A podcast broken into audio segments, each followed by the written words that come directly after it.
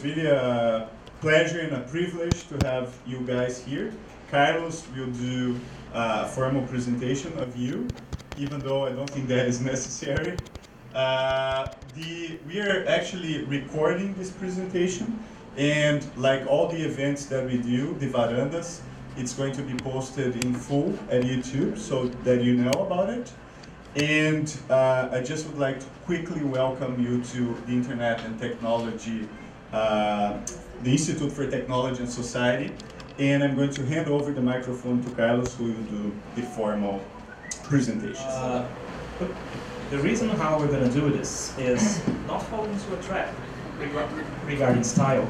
Uh, is at first we're going to handle to Ethan to to give a short, like a 20 minutes ish presentation, and then we switch switch to Ivan. And after those two presentations, we open up for discussion. So the general idea is to handle this as uh, open discussion with all of you. Hopefully it's going to be a provocative discussion. This is much more than a conversation rather than uh, unilateral like speech that uh, any of us is giving here. So hopefully it's going to be a very exciting uh, conversation for, for all of us. Okay, so Ethan, go first. So uh, thank you, Carlos. Thank you, Ronaldo. Uh, at this point, I'm going to switch into Bulgarian. I wish I could. I think that, that would be good fun. Um, so, look, um, Ivan and I are both people who think a lot about this question of what's the future of democracy, how does political change take place, how do new technologies and new trends fit in with all of this. And when I first got to know Ronaldo Lemos, now maybe 12 years ago, there was enormous enthusiasm about the idea that now that the internet was coming into every household, everything we knew about democracy was going to change. And we're now at a point, let's say 25 years into the World Wide Web, 20 years into what we might call the commercial web, a moment where everybody has access. Um, and that hasn't happened. Uh, actually, the trend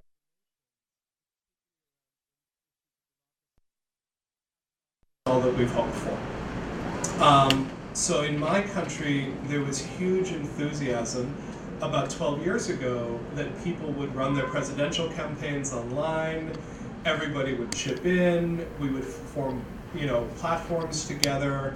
Uh, there was a candidate, Howard Dean, who tried to do this in 2004. When he didn't win, what happened was politics switched to using the internet to advertise instead. And we saw this with Obama, who did very effective internet advertising and fundraising, but didn't focus on participation. So many of these great promises that the internet was going to be this two-way space, it was going to open up democracy, we were all going to participate more broadly. In many cases, it's been very frustrating. It hasn't happened nearly as much or nearly as fast as we would sort of hope that it would. Now, let me say, because we're here in Brazil, Latin America has probably been the one case where this actually has come true. And so we've had incredible successes like the Marco Civil, um, we have the wonderful project underway here to take some of the tools used to draft legislation from Marco Civil and release it as a platform uh, to allow people to draft legislation. We have amazing experiments out of Argentina, like Democracy OS, trying to help people get together and figure out how they can do joint decision making. And this may be unique to Latin America. This may build on specifically Brazil's very long history of participatory democracy. But for the moment, it's been the exception, not the rule. And so within our field, there's a lot of reevaluation going on right now. And you see a lot of books where people are writing and essentially saying, wait a second, what happened? For 20 years, we've been saying everything's going to change, and things haven't changed yet. So one of the best books in this field is by a guy named Micah Sifry. Um, he runs Personal Democracy Forum. He's a very, very active guy in technology and democracy. And he published a book um, called The Big Disconnect. And the argument behind the big disconnect is that we need a little bit more time, and what we mostly need is much, much better tools. Meetup basically says, look, there's two main problems we haven't solved. We're still using email as a tool for mobilization. We use it because it's actually a very good tool for raising money, but it's a terrible tool for actually organizing people to do things. It's centralized. So much of the world ends up using these sort of mailing lists to, to mobilize people. That doesn't work very well, it doesn't work for smaller groups. The second problem that he brings up is we don't do deliberation very well in these systems. So it's very hard for people to get together, actually try to make policy, actually sort of move forward. So Micah's an optimist. He says, look, the internet still is really going to change everything. We just don't have the tools yet. And so he's very enthusiastic about things like Democracy OS. He'll be hugely enthusiastic about the platform that you're releasing. I want to be more negative. And the reason I want to be more negative, just just wait, you're, you're going to get much more negative. I want to be I want to be more negative about this. And and here is my example, which is the field of transparency. We've had amazing achievements in the field of transparency. We've gotten many, many, many governments to open up their data. We've built wonderful tools to access that data, to visualize that data. And that movement, that transparency movement, is now going through a crisis because it turns out most people actually aren't all that interested in visualizing that data. We have journalists flocking to use that data we see very few citizens who are lining up to use that data. We thought the problem was just the tools. We thought if we would build good tools, suddenly democracy would change. And at least around transparency, for all the achievements we've had, it has not been a radical transformational change. We were expecting that you would look at a year like 2015 and say this is totally different from 1995. They actually look pretty similar. So, here's what I think is going on. And here, I lean on my good friend, who wrote just an amazing little book that you really ought to read called In Mistrust We Trust. So, Ivan puts forward this theory, and he basically says, look, the problem with politics right now is that you can take to the streets, you can organize a campaign, you can try to make change any way you know how to make change, but you're very unlikely to meet your ultimate goal.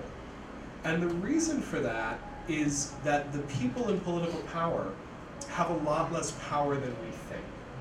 These institutions that we're trying to influence are a lot less powerful than we dream of them being. Ivan gives the example that you look at a movement like the Indignados in Spain, and he said, great, what if we give these guys exactly what they want? You can't cut austerity because global markets won't let you cut austerity. And so what you start discovering is that the electoral system, the protest system, all of this is trying to push on something that can't really move. And one of the main reasons that one of the main things that comes out of this is a system in which you end up alienated, you end up very mistrustful, you end up with a very specific kind of mistrust. It's a mistrust in institutions. And for me, this is the diagnosis. This is why I enjoy spending so much time with this guy, is that I think one of the best ways to describe this moment in history is a moment when many, many people are mistrustful in institutions. So let's back up a little bit. Brazil is usually considered to be a very low trust society. If you ask the question, do you think most people will do the right thing most of the time? Get a show of hands, who thinks most people do the right thing most of the time? So it turns out that in the World Values Survey, when you ask Brazilians this question, 7% say yes. Okay? The only nation I found that's lower than this is the Philippines, where 3%. Really, really low on this, right? The US is considered a high nation. Americans will tell you 60, 65% will say most people will do the right thing most of the time. You go to Germany, you get 80%. You go to Japan, you get 95%. So societies vary a great deal on this. But even in the US, where 60% of the people say most people will do the right thing, if you ask them, do you trust the government to do the right thing? The numbers go way, way, way down. So when you say, is the government doing the right thing, you get less than 20% in the US right now. If you ask Congress, you get about 9%. Now, this might just be that we have a really dysfunctional government right now. But actually, there's much less trust in other institutions as well. There's been a decline in the US and in most of Europe in trust in corporations, trust in the church, trust in the press, trust in the government, trust in the civil service. In the US, the only two areas where trust has gone up in the last 30 years are in the police and the military. Basically, the US is turning into Egypt. We think that only the people with guns can actually get things done, and this is a very scary thing. There's polls showing that in Brazil too. So- Firemen Yeah. and the, and the military. Sure, sure. So, so here's here's the hypothesis, and, and this is in many ways Ivan's hypothesis, not my hypothesis, but I've adopted it because it's such a smart idea. If our moment in time is a moment where our generation is a mistrustful generation, what do we do? Mistrust is usually seen as being very corrosive, very negative. If you don't trust the government, you're not going to participate in the government. If you don't participate in the government, the government just gets worse. You have less reason to trust. Even if we're doing the right thing, you're not paying attention, you wouldn't know. I think for Ivan, trust is a huge problem. And the thesis of this book is how do we have democracy without trust? Now, here's the thing Bulgarians are not known for their optimism, Americans are. So I'm going to give you the optimistic view. I think mistrust could be a very powerful tool for social change. So here's how.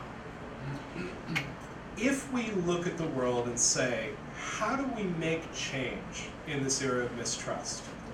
There's a limited group of people, some of whom are in this room, who are looking for ways to engage with government, who are looking for ways to pass laws. But a lot of us look at this and say, I'm just not sure. So even if your platform here works beautifully for drafting laws, it's not going to work in the US because we don't pass laws anymore. We, we, our Congress passed 200 laws the last session, and they were mostly like the names of post offices. You know, we don't actually pass meaningful legislation at this point. So I have no confidence that that's a way to make change. But there's other ways to make change. You can make change by shaping social norms, right? We've had a huge change in the United States around gay marriage. It's completely transformed in 10 years. My sister is a lesbian. When she was graduating from college, she assumed she would never be able to get married. Five years ago, she got married in Vermont. Last year, she got divorced in Massachusetts. It's sad, but at least it's her legal right to do so. It's a total change, but it was a change of values. And a lot of the work that people do right now is trying to change values. A lot of the work that people try to do these days is try to make change through the markets, right? We can't get the US to sign climate treaties, we can't get a cap on emissions, but Elon Musk is making a Tesla, and it's an electric car, and it's beautiful, and if it gets cheap, maybe you actually have some real change there. We have a lot of people who are trying to make change through code. You may have noticed our country has some issues with privacy. Uh, we seem to want to know something about what's going on in other people's lives, not to mention our own lives. President Obama is not going to do anything about it. He's made it very clear. But friends of mine who write good cryptography software are finding ways to change. So the first thing that happens in mistrust is you look for other paths to change. You look for other ways that you can build change in a society. And those paths of norms, of code, of markets, those are all very powerful paths. The second thing you do is because you're mistrustful of institutions, you look for ways to build systems that don't become institutions. So think about things like mesh networks, right? This is a big obsession of people in the tech community, people who really care about these things, who care about these issues of decentralization. Mesh networks don't work very well, but we love them. And the reason we love them is no single person is in control of them. They're highly decentralized. You don't rely on an internet service provider. You're relying on yourself and on other groups of people, and you're relying on the technology to make it work. Let's look at Bitcoin. Bitcoin is not yet something that I'm ready to turn over my money to, but one of the reasons people are so excited about it is it doesn't mean relying on a central bank, it doesn't mean relying on a government to manage an economy, it means relying on a distributed system of one fashion or another.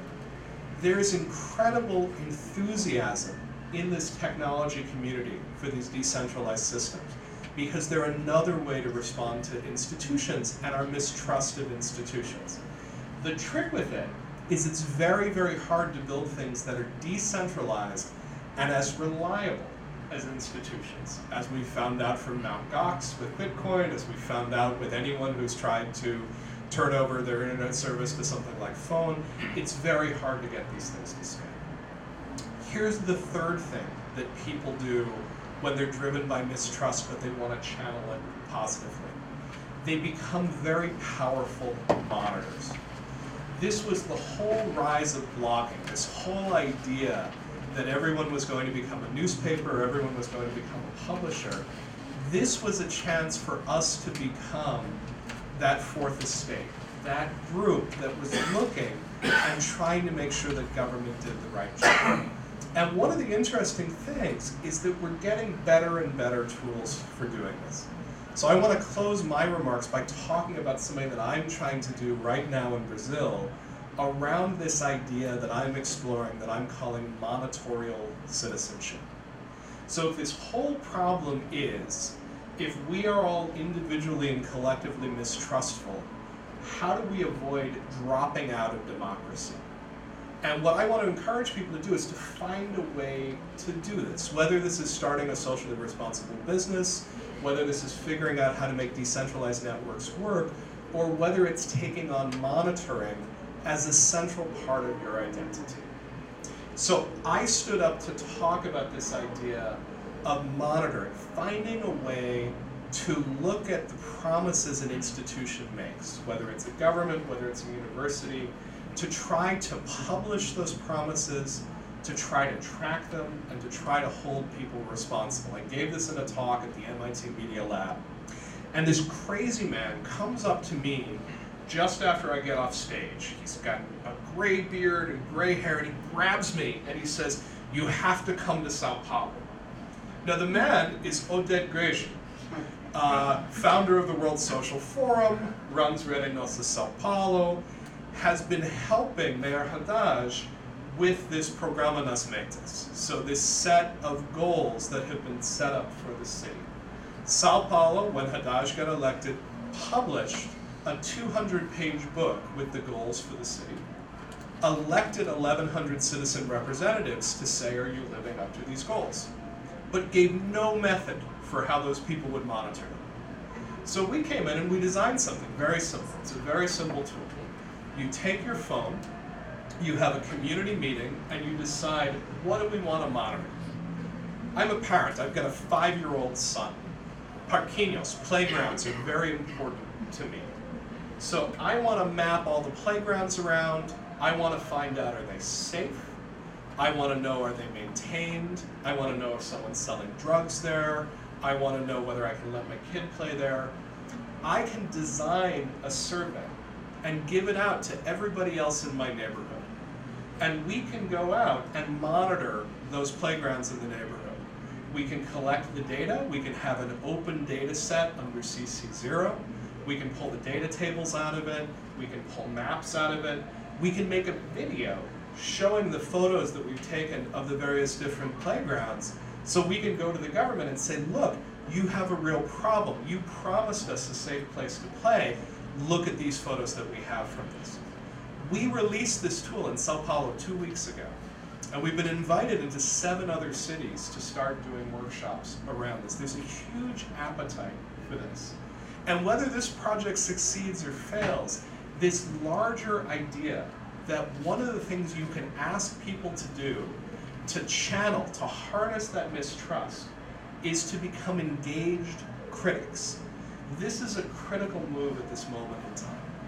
So, what I want you to take away from this, and what I want to hear Ivan's reaction to, is I agree that we're at this moment of very high mistrust, but I think mistrust doesn't have to be corrosive. I think if we channel mistrust, it could become one of our most important civic assets. I think we could channel it into making change through non governmental means. I think we can channel it into monitoring governments aggressively. And I think we can channel it into building decentralized systems. And I think if we get good at doing that, becomes an asset, not a problem.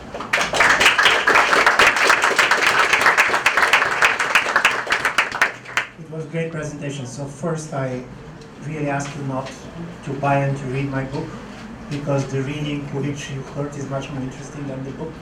so then you're basically going to spoil the experience. But I do believe that because it was really interesting, I'll try to to tell you where my questions come from. Because unlike Ethan, I'm not sure that I have much answers. But my idea is if we're coming with the wrong questions, the answers doesn't matter. Listen, certain things in which we strongly believe these days. One is that transparency empowers people. But if you look historically, one of the major achievements of empowering people was the secret ballot, which means that probably secrecy empowers, not transparency. So why I'm saying all this? Because we are trying to, and mistrust is very important for democracy. Uh, and there are two different types of mistrust. One, one is mistrust based on mistrust in institutions, what people call liberal mistrust. And the answer to this is basically to try to have this check and balance system in which you're not going to give the whole power to the government, but you're going to get the judicial system in charge. We're on a different level. We totally do not trust those who pretend to represent us. And this is becoming like an epidemic. It's not simply that you don't trust those who are in parliament. People less and less trust anybody who's going to be in parliament. Just in order to tell you, because Bulgaria is one of the great example of a classical radical demonstration of this. In 2013, the government that was elected came with a very kind of creative decision. They decided to make the head of the Bulgarian security agency a 34 year guy whose mother is controlling 70% of the Bulgarian media. He himself was investigated for corruption four times, and the only thing about him what we know is that it was totally corrupt. And 100,000 people ended on the street protesting. The guy resigned, the people on the street said, we want the government to go. For 300 days they protested. There was a days with 10,000, there were days with 1,000. But for all these 300 days, not a single political speech was made.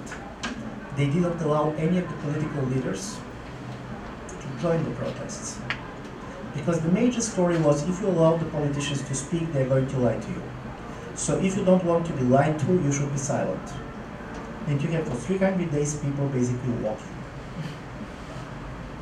Why I'm saying this? The problem with mistrust is that, and this is my major argument, there's certain levels to which mistrust empowers. And there's certain levels in which mistrust starts to disempower citizens. Because we're in a strange situation. If you talk to the governments, they are also not happy. Moises Naim wrote a book in which he said it was never easier to get power, to lose power, but it was never more difficult to govern. So the government said we cannot govern anymore. You have the market which are constraining you, you have the people on the street all the time, everybody is pushing for this and that, we simply cannot deliver. Because at the first moment we decided to do something, there is some interest group, positive or negative, who comes and said you cannot do it. And everybody speaks on behalf of society as a whole. So as a result of it, governments these days started a different game. If before they're pretending how strong they are, now you have a competition in impotence. The government is using all their power to tell the people what they cannot do. These days, basically, governments are mainly in the business to train to tell you that nothing depends on them. They cannot do this because of the jur- that's because of the court. They cannot do this because of the market. In our case, you cannot do it because of the European Union. But the problem is, if you are voting for people who can do nothing, why are you voting for them? And in my view, this is a very important change of the perspective. Before, the governments are always trying to pretend that they can do more than they could. Now they understood that if you manage to convince people that you cannot deliver, basically you cannot be blamed in anything. Uh, and in places like Bosnia, one of the interesting stories, they have also mass protest of their own. The major decision to be taken was where to protest. On which level the decision is taken. I do believe that this kind of a diffusion and disappearance of power is a very interesting story. Because on the side of the citizens, we're also in a strange position. On one level, at least in our countries, we are freer than before. We have more rights than before. But I don't have the feeling that I have more power than before. Because in a traditional democracy of 30 years ago, part of the power was coming that you're a voter, but also you're a soldier, and also you have been a worker. So basically, if you stop your work, the government has a problem. If you decided not to fight, the government has a problem. Now I'm a voter. the workers are basically in China, so nobody is working in our country anymore. Soldiers are drones. And secondly, you cannot push the elites anywhere because at the moment when you say we're going to strike, they're saying, okay, we're moving to the next country. And they're taking basically the business with them. So from this point of view, I do believe that after the first 10 or 15 years, after 1989, people had the feeling that it was a liberation of the people, and now we have the feeling that it's liberation of the elites. Because basically they can go anywhere. So my story is what you're doing in this situation. Uh, and uh, this type of explosion of protests around the world is a very interesting example of this. In the last five years, there was more, in more than 70 countries in the world, there were mass political protests. Brazil being one of them, I mean, in 2013 and obviously now. Do you know what is strange about these countries? Some of these countries are rich, other poor. Some have been in recession, but by the way, when Brazil was protesting, you were not in recession then, and Turkey was not in recession. Some of these countries are democracies, but others, like Russia, were not. Why? Everywhere. And secondly, why the political parties and the trade unions, which normally have been organizing people on the streets, were not there anymore? Why these groups on the streets have been so heterogeneous and they're making a very strong argument to show how heterogeneous they are? And here comes, well, basically my major argument is uh, I want to come. Something obviously very important is changing on the realm of politics. Many people very much went on technology as the explanation. I was in Argentina, I was talking to the net democracy people. But part of the problem of trying these changes to be seen simply as a technology change is covering a more, in my view, radical change. Listen, when before you see 100,000 people on the street, the first question was who on the street? Are the communists on the street? Are the fascists on the street? Who's on the street? The revolution used to have political names. Now see how we are basically calling all these revolutions that we watched. Facebook revolution, Twitter revolution, they have a company name. They have a company names because when people on the street, you don't have the feeling that you know what kind of political objective they're for. Of course, they don't trust the government who is there, but exactly where they stand, what do you expect from this to happen, why they're together. This is a kind of question which basically has uh, disappeared. When I talked to the net democracy people, they said, we have this great platform, we want to deliberate. We created a party, and what we promised to the people was that after this deliberation, people are going to vote, and the majority vote is going to be represented uh, in the parliament. But do you want to be the member of parliament for a party which only kind of idea is that they want to represent the majority, nevertheless, what the majority is? Is it not strange? Probably there are certain things about which you care very much. Probably for you, this is things on which you are not ready to make a compromise. If you're simply ready to support the majority and the way it is going to be expressed, why are you going to vote at all? Stay, don't vote. They're majorities, and you can follow what they're doing. So my most important question always to the technology-focused idea of how democracy works is the very idea that technology in itself is changing politics. And you know, for example, in a place like Iceland, the idea was it's enough to outsource the constitution writing, and we're going to have a different not going to happen because, first of all, there are not many people who are ready to be part of this process. To be honest, the people who are ready to do it are also very specific type of people. So you're representing certain groups which are better educated, much more familiar with this type of uh, tools. But some of the groups which normally are also the biggest losers out of the traditional politics are going to be a loser again. And in a way they're going to be a loser in a big uh, and thirdly, which I find also even more important is this technology side. Uh, technology plays a role, but many people use technology as the way not to talk about political issues. We said for us it's important people to be represented. But listen, people does not have views which are embedded in them kind of on an atomic way. People are talking, people are exchanging, people are persuading each others. Uh, and the way basically, what is good about democracy is that probably we're not equally handsome. In my case, it's obvious that I'm less handsome than many of you, uh, and uh, or intelligent, but our experiences are equally valuable. This was very important about democracy. My experience and your experience are equally valuable. This is slightly disappearing. And I do believe here is the problem with all these type of uh, exercises. How are you using technology in the way, not simply to say we can work without institutions, but in a certain way to try to see, listen, we can probably change the way the institution function. Because what politicians are doing, and politicians are not stupid people. You can believe that they are corrupt and it's true. But anybody who believes that politicians are stupid people are not getting it. They're simply intelligent in a very specific way, which very much works for them. For example, uh, how they're using technology.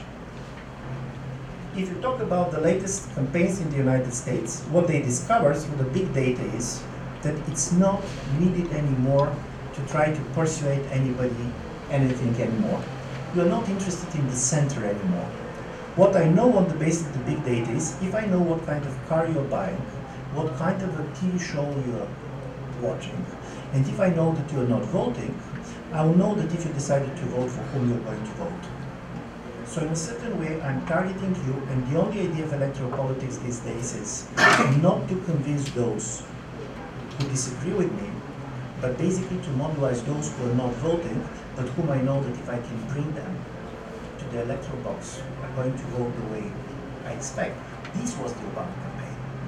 In a certain way, what changed, and this is my most important idea, for me the biggest protagonist of democratic politics is the guy who can change his opinion on the base of argument. The guy who can change his opinion is the person. If there is going to be the monument of democracy, this is not a guy who died for democracy, but the guy who changed his opinion on the base of the argument. Because this is allowing us to get this compromise that allows us to go to now with the idea of mistrust is good, and I, I, I do believe what you're saying is very powerful and creative. My only objection is going to be like this. We should not fall in love with mistrust. Because Bulgarian example was a critical story. When you don't trust anybody, the government is the biggest winner. And by the way, the governments learn it very quickly. In Bulgaria, the government, when they went on television, they were not saying anymore, trust us, because it was also ridiculous their major story was don't trust anybody. Don't trust anybody. But when you don't trust anybody, the status quo is going to be reproduced. Probably it's not going to be re-legitimized, but it is going to be reproduced. And in my view is how we can trust gov mistrust governments while trusting other people. And for this you need a project. And for me, for this you need a normal political project, which could be wrong, which could be, but it should look like an alternative. It does not need to be a political party but you should share a dream. It's not enough to share mistrust. Uh, and this is where I do believe part of the weaknesses of some of the new monitoring kind of movements are coming from. They do believe that monitoring is enough. Listen, you can monitor people, you can dismiss people who are not performing, but if you cannot come with a system that produces collective dreams, you're not going to change society. So this is where I'll stop.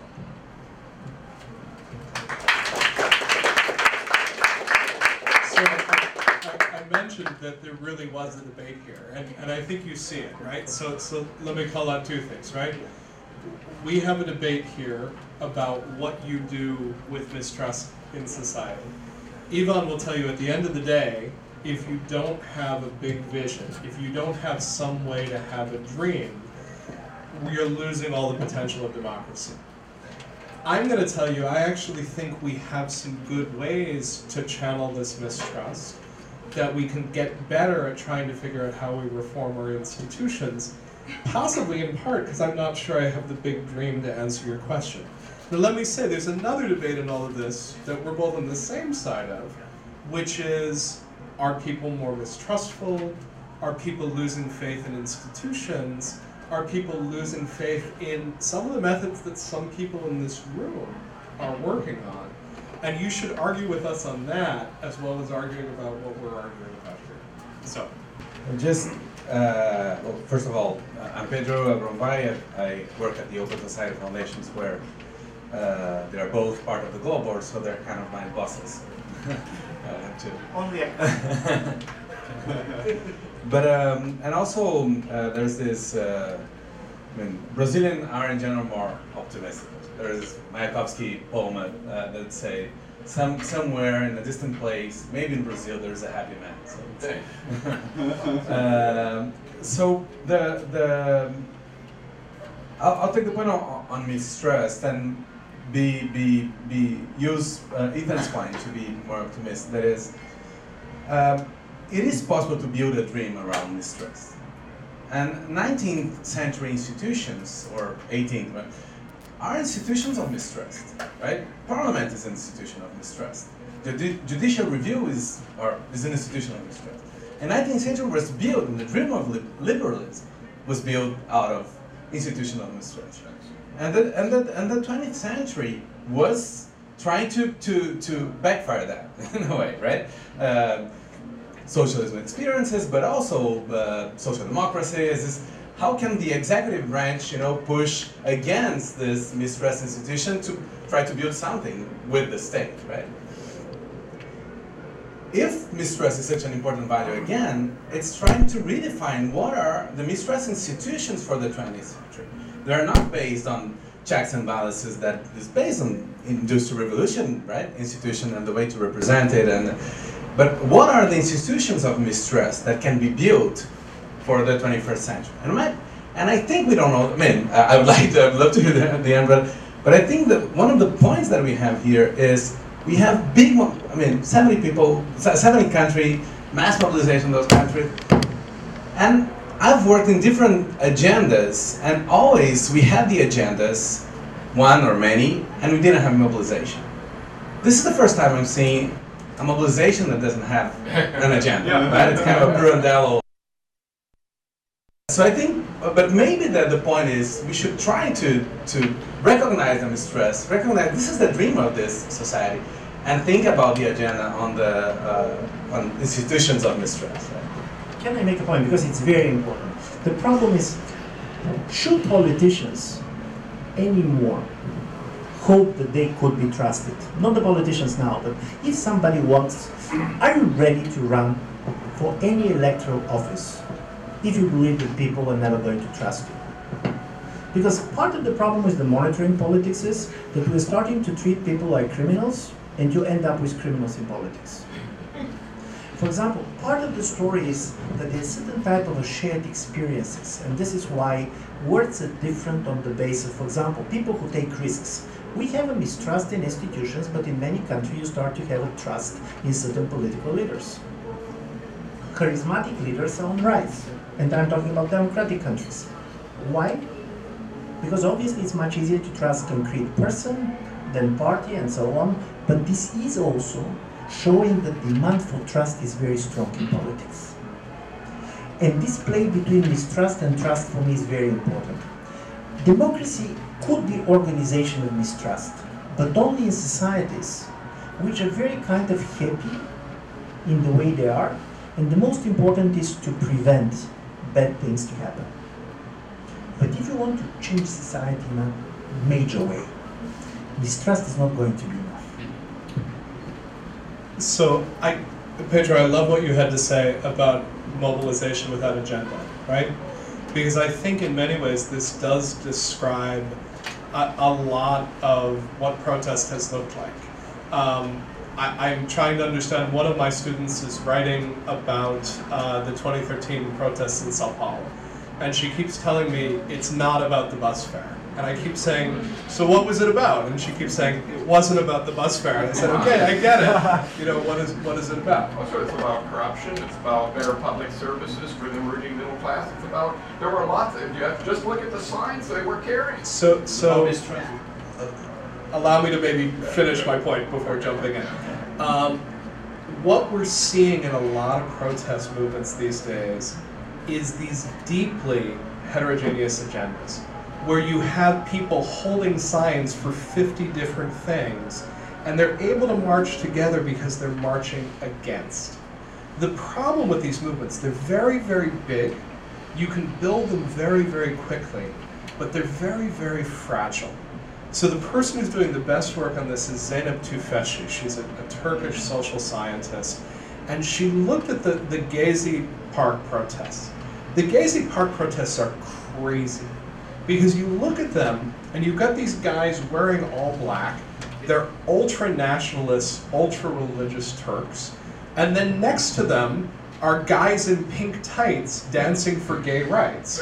And the motto of, of the movement um, is, is, I think it's Gelmer, it's, it's you come too. You know, no matter what you're upset about, you can come and be upset about it with us.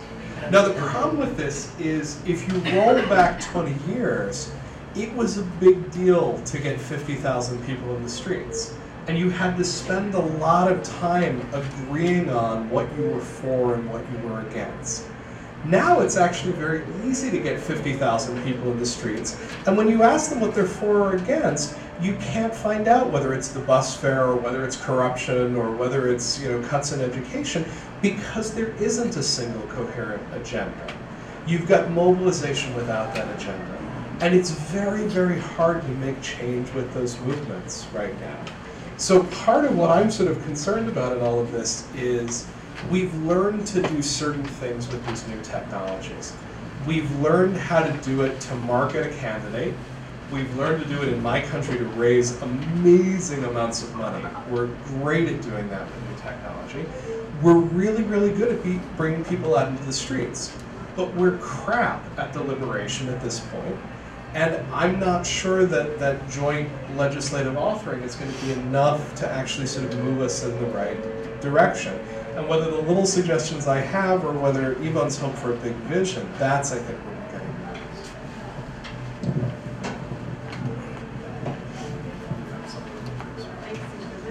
Thank you. This is a fascinating discussion. I'm David Smilde. I'm a consultant with the uh, Latin America program. I'm, also a social scientist, and so this is a, an issue that's very dear to me. And before I studied politics, I studied religion. So uh, one thing, and, and charismatic religion, religious change, religious conversion. And so the idea that um, uh, distrust would prevent dreams, I think, is it, to me, it's, it's exactly the opposite. I think the one, the grounds that have have produced the most dreams, whether it be religious or political, historically, is precisely moments of great distrust. I think they come in times when there's, there's a lot of deception with established authorities, and so I think you know whether whether you look at the Old Testament prophets or you look at Martin Luther King or Obama, they come in moments in which people are very disillusioned with authorities. And so I think you know uh, uh, distrust is actually uh, uh, quite positive grounds for, for political change. I think in general, I haven't I haven't read the book, but I think you know if you if you look at the data and the, the, kind of polls that ask about trust, usually it's about trust of particular institutions in societies, and even if it's about institutions in general, the way a respondent actually understands these questions is usually with reference to a particular society. And so I think the fact that people distrust in particular institutions or, or in the current time, institutions does not mean that they are going to distrust in all institutions. It doesn't mean that they can't be, that they're, that they have to be atomized and, uh, can't be oriented into creating new institutions and new forms of, of, uh, human, uh, integration and cooperation. Uh, we- we- I'm going to take a few more. Yeah, so that's a good idea. I have one there and then here. In fact, I have two questions. One for Ivan. The, for Ivan is, in your book, uh, Democracy Disrupted, Do you say that the, the, the people that were demonstrating in, until 2013, they didn't want to get to power. And I would like you to analyze the case of Greece and the case of Podemos in this light. How this changed your um, and the other question is, I think people are very mistrustful about deliberation in the internet, online. For instance, there was a case in, in Rio, uh, there was uh, online, uh, uh, people put their signatures online to try to impeach the president of the journalists union. But then they uh, an assembly. And effectively, the people who went there didn't want to impeach the president. So much less people went there for the impeachment they, than the people that signed. So it's very easy to deliberate on the internet. But it's very difficult in our times when people work a lot, including because of the internet, to be present and deliberate in, over a subject of interest in a democracy. So I'd like Ethan to comment on that as well. It's a big deal. Yeah, Question I'm short. Peter Knight from uh, Fernand Braudel Institute of World Economics. Uh, uh, one of the prime functions uh, in a political system is interest aggregation. And you described uh, even, uh, uh, you know, a way to interest, aggregate interest on a small scale in terms of playgrounds, for example. But I mean, if we look at the the demonstrations here in Brazil, and you look at uh, you know Castells' book on networks of outrage and, and hope. Um, here in Brazil, I, I'm quite sure that the majority of those people were against corruption, in favor of transparency, and for better public services. And uh, one can add a bunch of things, but I, you know, if you were to take polls, maybe that's part of the trick. I mean, use some of these tools. They're all out there on Facebook and Twitter. We could run some of these simple polls to see how to aggregate interest. But I think the real thing is you're never going to, you know, you're against political parties, but it's hard to change the system until you can form some sort of party. Now, Marina tried here, but then it didn't get past stage one. Um, but I think in the end, if you don't have some sort of party, you'll never be able to take power and really make the changes. So how do you aggregate interest with these tools? Oh, easy questions, very easy. So, look, a lot of the questions that, that are being put in my direction are, are very much around this question of aggregating interest, what we would call in my field of communications, setting agenda. What is it that we're actually going to talk about? In many ways, these get to this question of deliberation. How do you have a bunch of people decide that they're going to work together on something? And you're right to point out that in the example that I'm giving, a small group of people get together and say, what do we want to work on today? We'll work on something else tomorrow. But it's much, much harder when you try to do this at a very large scale. Certainly, this is one of the histories of what political parties have been for. But again, in the trends that I'm looking at, trust in parties is going way, way, way down. So, a lot of what people are trying to solve in contemporary politics is the deliberation problem. So, deliberation online is really hard. We're starting to find certain things about online behavior. One is that outrage spreads far faster than anything else online. And so, this moment of being able to say, we're really angry, we have to do something, that's a very powerful call online the conversation about what we're actually going to do is a much harder conversation to have. The medium doesn't seem to deal very well with it. Many of the aspects of how the medium works let it get captured by the people who have the loudest voice, have the most time, have the most passion. In a room full of people, we're pretty good at reading each other and taking turns and shutting up somebody who's dominating the discussion. We don't do it online. We're very, very bad at it. The interesting thing is many of the ways that we come up with to solve these problems have been suggested as much as a hundred years before as ways to try to solve the deliberation problem. Modern polling gets invented by George Gallup specifically to go after the question you're talking about. Survey. Can we, well, so much, much earlier than any of the technical stuff, if you have a representative in Congress, will he do a better job if he can survey constituents and find out what they believe? All of this sort of gets us to this fundamental question. Representative democracy is about putting our trust in a small number of people to have a conversation and change their minds about where we should go. I had a student come to me recently. She had a brilliant idea. She was so excited about it. The idea was this we would vote online on any issue we cared about, and we would all agree that we would put our votes behind a candidate who would do exactly what we said. And I looked at this and I said, you know, you can't do that in an American democracy. The entire point of having a representative democracy is that you should be able to go into that room and have someone change your mind. So trying to figure out how we can build a space where people can change each other's minds. That's really the challenge moving forward. I agree, it might be a new form of political party. I don't know that we're going to do it very well with the internet as it works right now, because right now we really seem to push people towards behaviors that make it very, very hard for people to change their minds. It makes it much easier to say no than to say you persuaded me. Thank you very much. A very interesting question. Let's start with when I was young, I, I read a science fiction short story, which was Romania, 1970s, and it was telling the story of a society in which, they, after they elect their president, they embedded a bomb in his body. And every citizen has a device, mobile phone.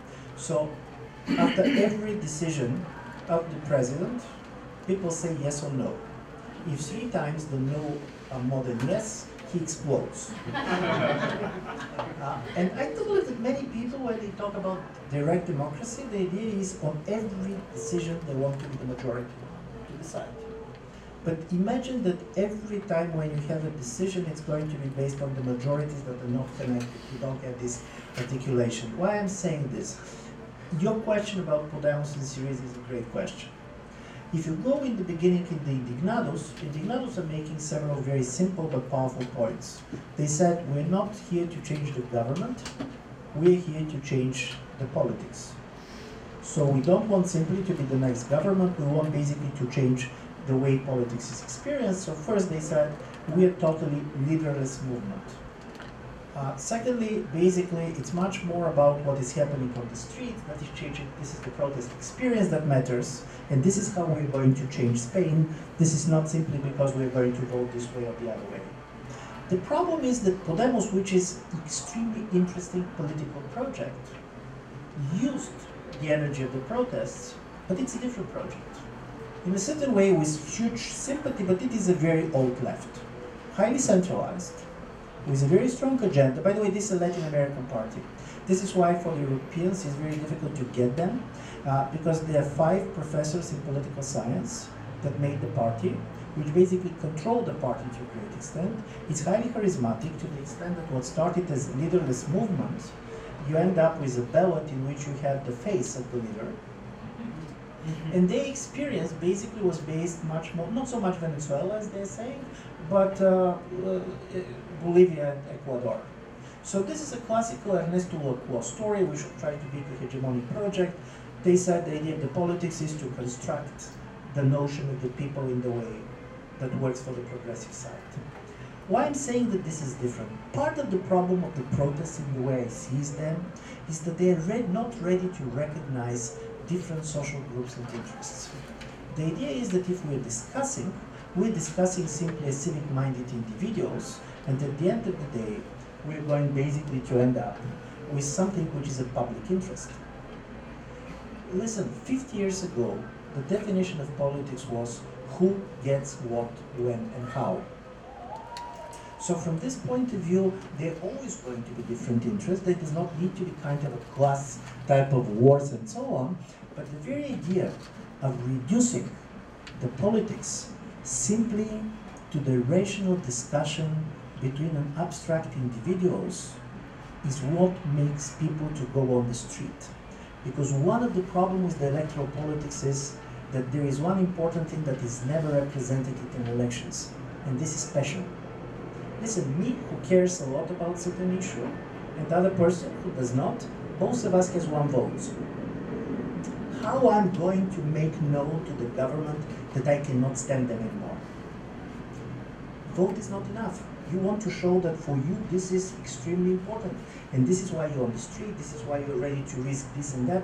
I do believe this is very important because in politics it's also important what you're not representing, not simply what you're representing. And here comes my last point on deliberation. Deliberation is a very important thing, but deliberation works when you have people with different views that deliberate, with different interests. Social psychologists have shown, and Cass Sunstein has this uh, very much in his book on group polarization, that if you have like-minded people starting to discuss a topic and starting to discuss actively and deliberate, you're ending up on a very extreme position. The problem with deliberation in this type of platforms and forums is because it's self-selecting. It's me who decides where to go. It's me who decides with whom to talk.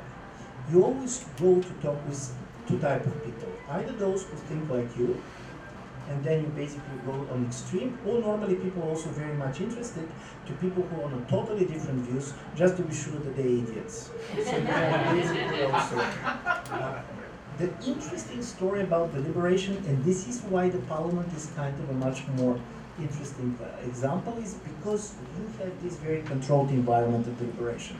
I'm saying this and I want to basically share an experience. Some years ago, because our center in Sofia was very much interested in being part of every experiment which was around, we went with Stanford and Fishkin on these deliberative polls. Deliberative poll is a very interesting technique, very artificial as you're going to get it, but it's like this. You're taking an issue, for example, crime. You're making a representative survey on policy issues, not on value issues. What should be done, this and that, and people are responding. Normally, as you know, the representative sample is around 1,000 people. On the base of the results, you're getting a group of 300 representing the whole variety but also demography of the answers you're bringing them for two days and you're allowing them to discuss with experts between themselves in small groups. They're getting all the materials, which basically normally politicians are going to get. The idea was that if we're electing our parliaments through voto and not through elections, these people could be the representatives. And the results are very optimistic. People are ready to change their opinion, why they're ready to change their opinion. When you're selecting them like this, they start to understand that their opinion matters a lot. The first thing that we are telling them during the experiment is, now you are the parliament. And they start to become much more responsible, they start to read in a totally different way all these materials, so they start to behave like representatives.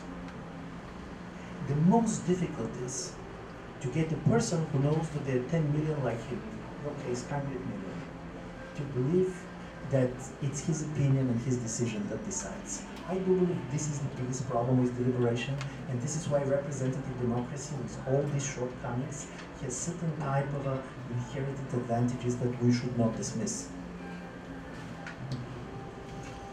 Very good. Uh, before I take a few other questions, you mentioned the effort we are doing here to build a platform for political participation. So we are launching this project called uh, plataformabrasil.org.br uh, that will be launched on March 4th.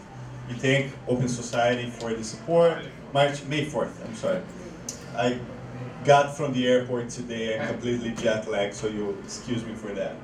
Uh, it's important to mention, Ethan, that and I was speaking with Ivan before. I believe uh, trying to get any form of representation online technology is kind of pointless. So representative democracy is not the goal in using technology. What you can achieve, and is what we achieved, for instance, with the Marco Civil bill discussions in Brazil, is building some sort of ideal form of debate uh, in which everyone has their experiences, as you described, valued equally, so that you can have a channel for empirical data, you can have a channel for qualified debate, for the experts, for the private sector, for the government, for the NGOs, for the academia, so that it will enrich public policy making. So our goal is not only legislative crafting, but also policy making crafting, in which you have problems, and that from the, uh, uh, the point of view of the design of the platform, we will solve problems that can be uh, turned into questions. So the limitation, the restraint on the platform is that you have to formulate a question and then the platform can answer, uh, help you to answer that. So this is what we're doing uh, at plataformabrasil.org.br. We are not ambitious to get any sort of representative democracy through the platform, but we want to have a channel that can inform policy making through this open participatory discussion. So I'm hugely excited to see where it goes. I, I want to throw out sort of two cautions. The, the first caution, Ivan makes the point that voting is very bad at harnessing passion, right? Ivan is very, very passionate about a candidate. I couldn't really care less, but I'm going to vote because it's my duty. We each get one vote. The internet and participation online is the complete opposite. If I have a lot of passion, I have a lot of time, I have a lot of energy, I have a lot of anger, not only do I get a thousand votes, but I can often chase other people out of the space. Mm-hmm. So you're going to have to figure out how to structure these spaces with some of these real world rules. We've used things in building tools for class discussion where we allow everyone the same amount of time for comment and you get one comment. And that's all you get for 24 hours so that you prevent the person who would spend 20 hours on the system and you try to get into, into a different rule set. So thinking about what's the rule set that isn't one person, one vote, and that isn't one person with passion gets a thousand votes, what's the balance, will be critically important. The second problem, and this is one where we may just disagree, and this may be Brazilian optimism versus at the moment American cynicism. He's becoming more Bulgarian. I'm becoming more Bulgarian by the day. I am less excited about this at the national level in the US because I'm just not confident that these guys are going to do anything. Um, it's not even that I'm not confident that I can influence them. I'm simply in my own political process not confident that you can do anything at all. And so when my ambitions look very small, when they look at the level of the city, this is a big trend in the US right now people are writing books that say things like mayors are the new president. And what you should read that to be is no one is confident that anyone can fix politics at the national level. The hope is you might be able to have meaningful participation at that very local level. And that's why I'm aiming my efforts there.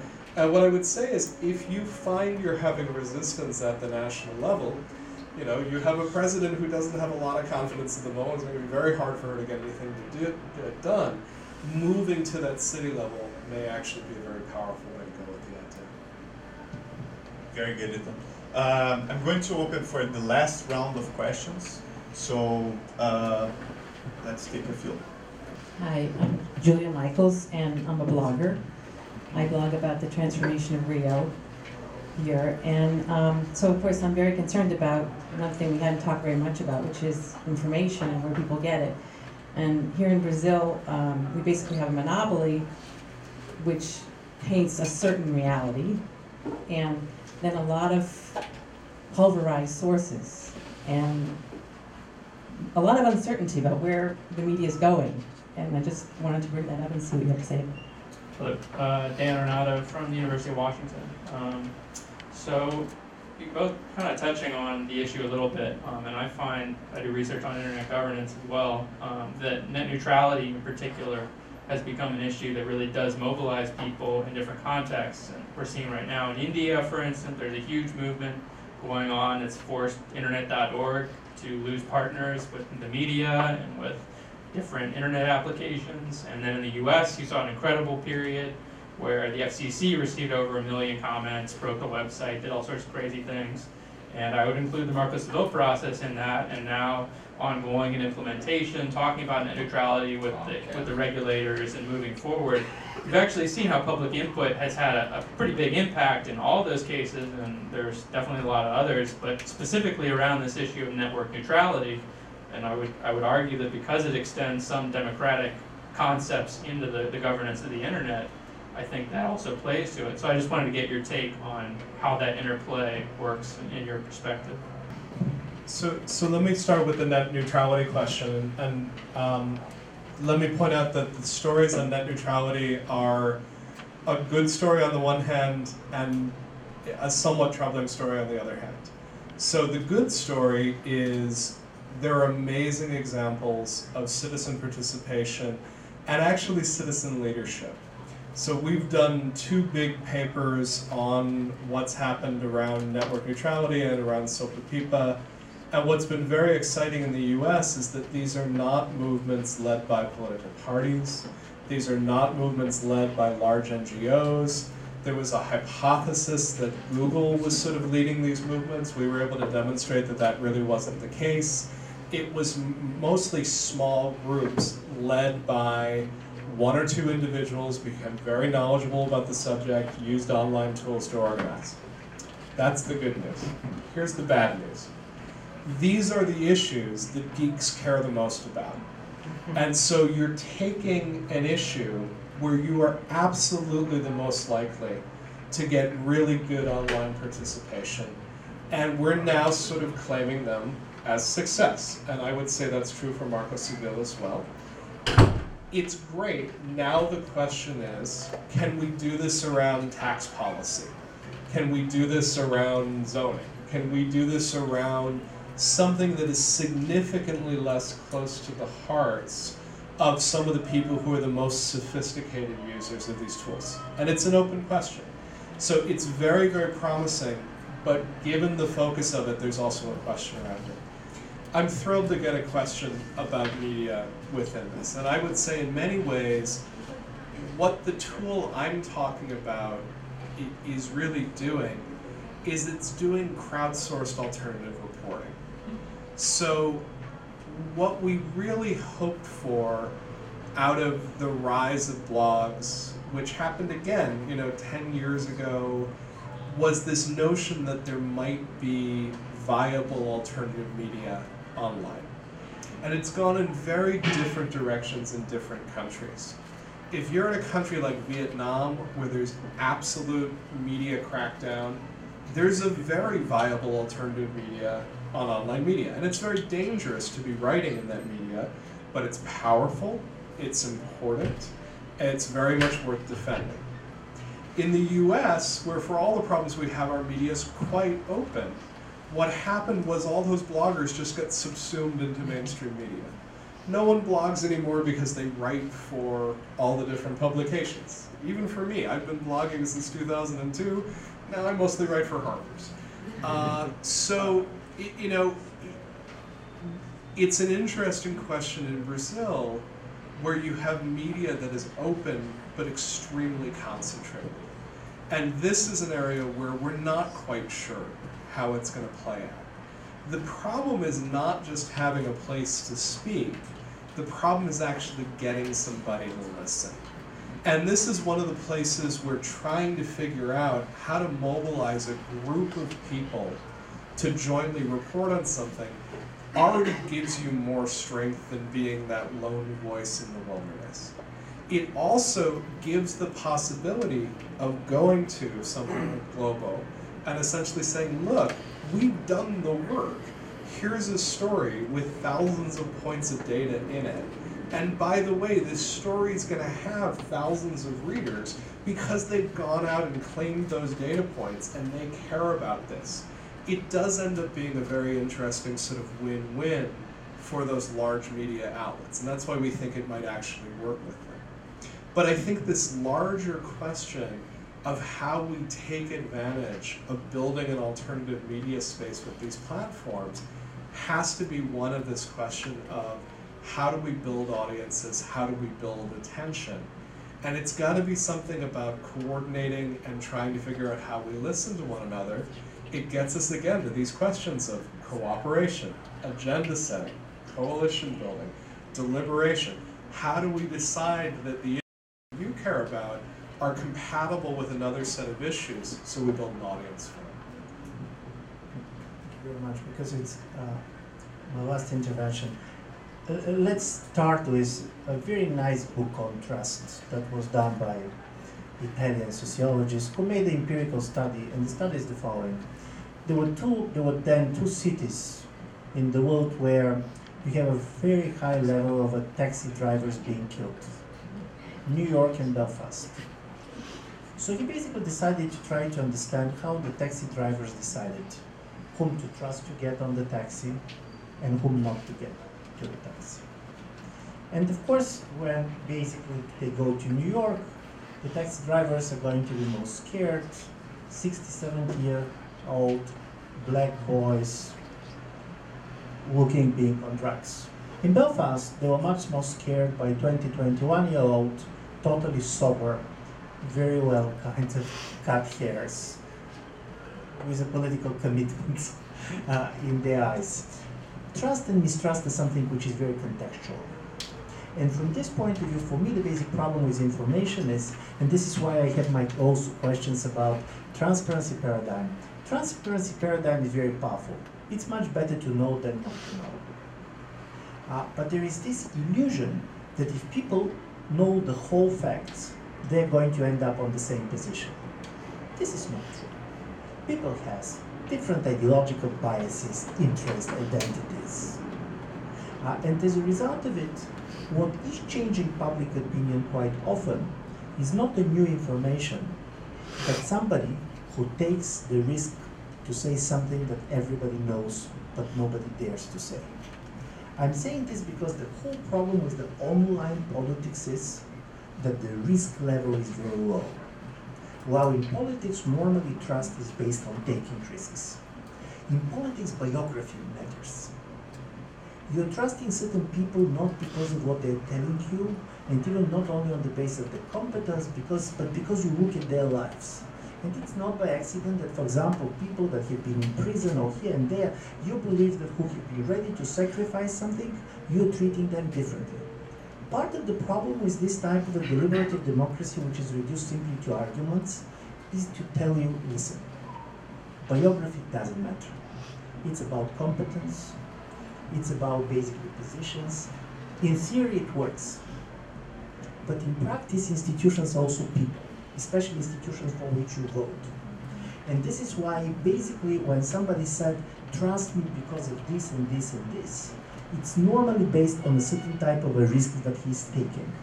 And this is why I do believe it's very difficult uh, for the online politics to capture the imagination outside of a small group of a very highly educated, idealistically motivated people because it's a very low risk environment. The simple story is if you're not ready if not to die, but to lose something big on this, why should I trust you that it really makes, this is really important for you? And I do believe this is quite interesting, and this is also changing politics a lot. If you see when is the trust in political parties, institutions hires, normally after the wars. because normally you can see all these politicians and others referring to their military experience and saying, listen, I was your leader during the war, you know that you can trust me. And, and I do believe this type of a this appearance of experience, now we have these highly charismatic politicians. Clinton was the greatest example. He's a magician. But the problem is that he's a magician because you don't have biographies anymore. And when you don't have a biography, the magic is the things, and probably internet is part of this magic. Thank you very much. Uh, we're heading to the end of our fantastic panel. Before I ask you to join me and thank our panelists, uh, just would like to point out that you should feel free to take those books over there with you. Uh, there's one uh, that covers a lot of what we've been discussing, the, published with Itaú Cultural and ITS. And this is a monthly event, so keep an eye on it. Uh, every month we have our barandas here. They're always free. We thank the people who have donated to ITS. We ask them to do uh, pay what you want if you want. A lot of people don't want to pay anything, but a lot of people do, and we appreciate even like the small amounts that we've got. And uh, before I conclude, I would like to invite you to go once again outside. We have beer, we have food, and we can continue this conversation in a more informal setting. So thank you so very much.